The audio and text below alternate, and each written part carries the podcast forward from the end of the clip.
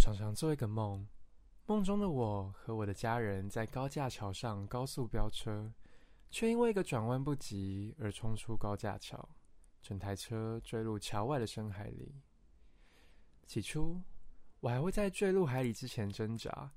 我会在梦中有意识的努力去踩刹车，或者是急转弯去改变方向，但我从来没有成功避免自己坠入海里过。最近，我又遇到了这个梦。梦中的我不再挣扎，而是眼睁睁的看着整件事情的发生。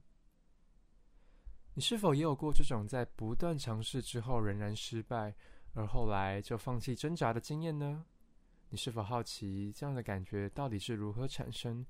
而心理学家又是如何解释的呢？嘿，大家欢迎回来心理知识库，我是谋。心理知识库是一个由台大心理系学生所共同营运的科普 Podcast 频道，有兴趣的听众请千万不要错过。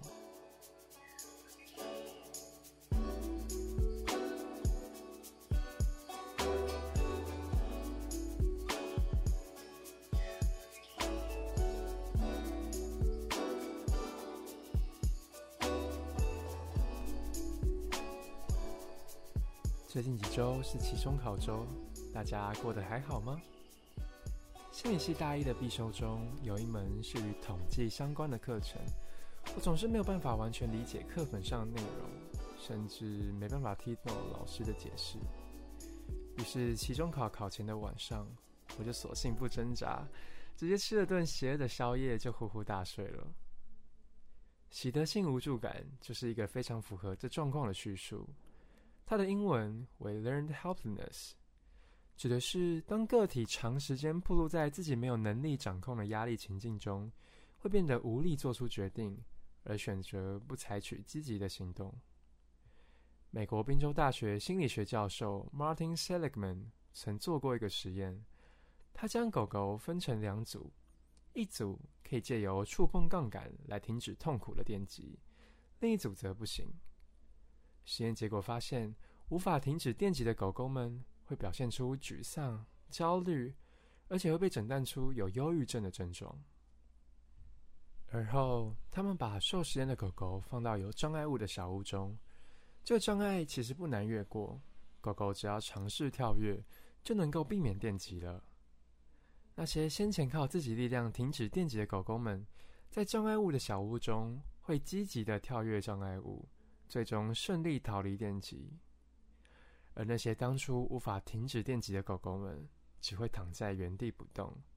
宁愿一直承受痛苦的电极，而不打算逃走。尽管让这群失落的狗狗们看到第一组的成功逃走范例，告诉他们：“嘿，情况已经不同了，现在只要你肯努力跳过障碍物，你就不会再被电击喽。”他们仍然是躺在原地不动。完全没有尝试的意愿。从以上的实验结果，心理学家认为习得性无助感的产生，是因为个体觉得自己无法控制某件事情，因此想改变当下的动机就会降低，进而变得消极，产生无助与挫败感，面对挫折也不再去采取任何的行动。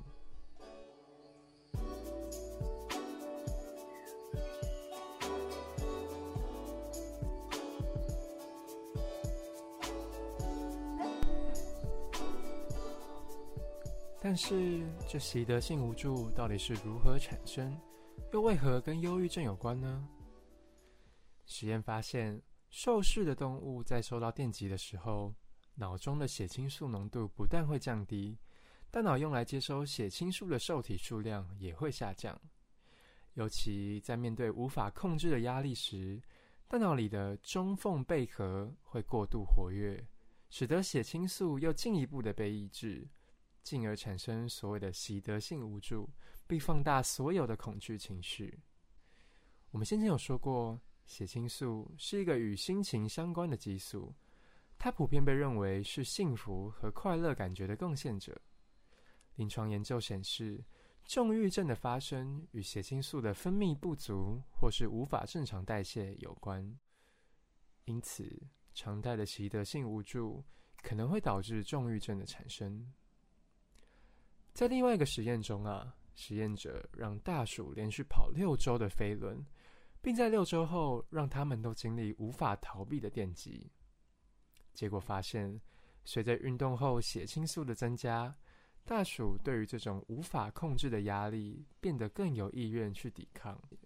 而恐惧情绪也没有像其他没运动的老鼠那么严重。可以说，老鼠靠着运动增加血清素。有效缓解了习得性无助的症状。另一个能减低习得性无助的实验是这样的：在实验中，实验者将两只老鼠一起电击，让老鼠产生错误归因的现象，也就是说，让他们认为一定是对方让自己被电击了，因此他们会选择用打架的方式来泄恨。有趣的是，在这样的状况之下。老鼠会大幅降低习得性的无助感。于是后来，心理学家迪维克将习得性无助定义出三个要素：第一，是在面临失败的时候会有放弃的倾向；第二，是会将失败归因于个人的责任，而不去责怪他人；最后是当责任确定的时候，会倾向把失败归因于缺乏能力。而非缺乏努力，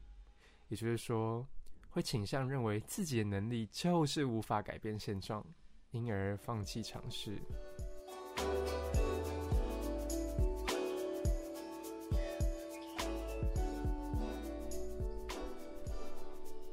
习得性无助感是一个很容易被应用的概念，比方说，当一个人总是在交朋友上遇到挫折并感到孤独时。渐渐的，他就会相信自己注定孤独，并放弃与人交流。更常被讨论的是，当学生耗费大量时间学习某项科目，却仍然不见成效，最后往往会自暴自弃，并放弃学习。这是一个非常严重的问题哦，因为学生时期的我们时常需要面对考试的检验。倘若学习状况不佳，在频繁的检验下，学生容易怀疑自己的能力，再加上学龄期的我们心智发展尚未成熟，往往会把责任全部归在自己身上，而且我们的心理韧性不够，学生们非常容易在茫茫书海中放弃，继而产生习得性无助的症状，有些甚至因此离上忧郁症。除此之外，极端环境也可能造成强烈的习得性无助感。比方说，遭受家暴的子女、刑求的犯人，会因为认定自己无法脱离这个虐待环境，而放弃抗拒或是挣扎。在《审判的人性弱点》一书中，也有提到，多位冤狱受刑人在面临一而再、再而三的失望与无助后，会出现习得性无助的症状，甚至对再审都毫无兴趣。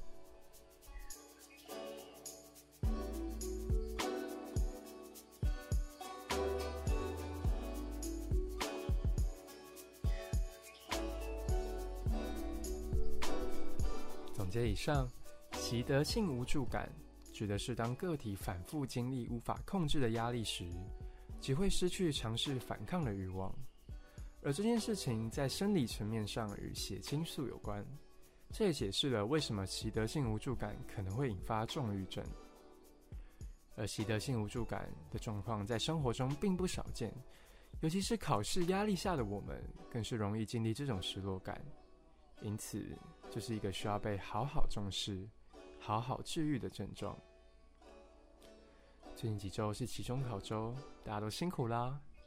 希望听完这一节 Podcast 可以让你感到放松。如果你感觉自己已经有类似的症状，或是有放弃尝试的倾向，除了找专业协助之外，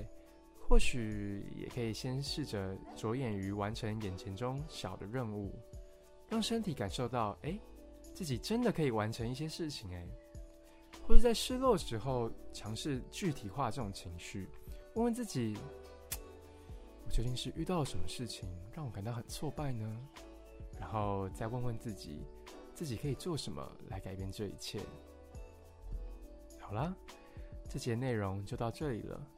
如果喜欢这些很酷的心理知识，请别忘了订阅心理知识库。我是这集的主持人谋，那我们下次再见。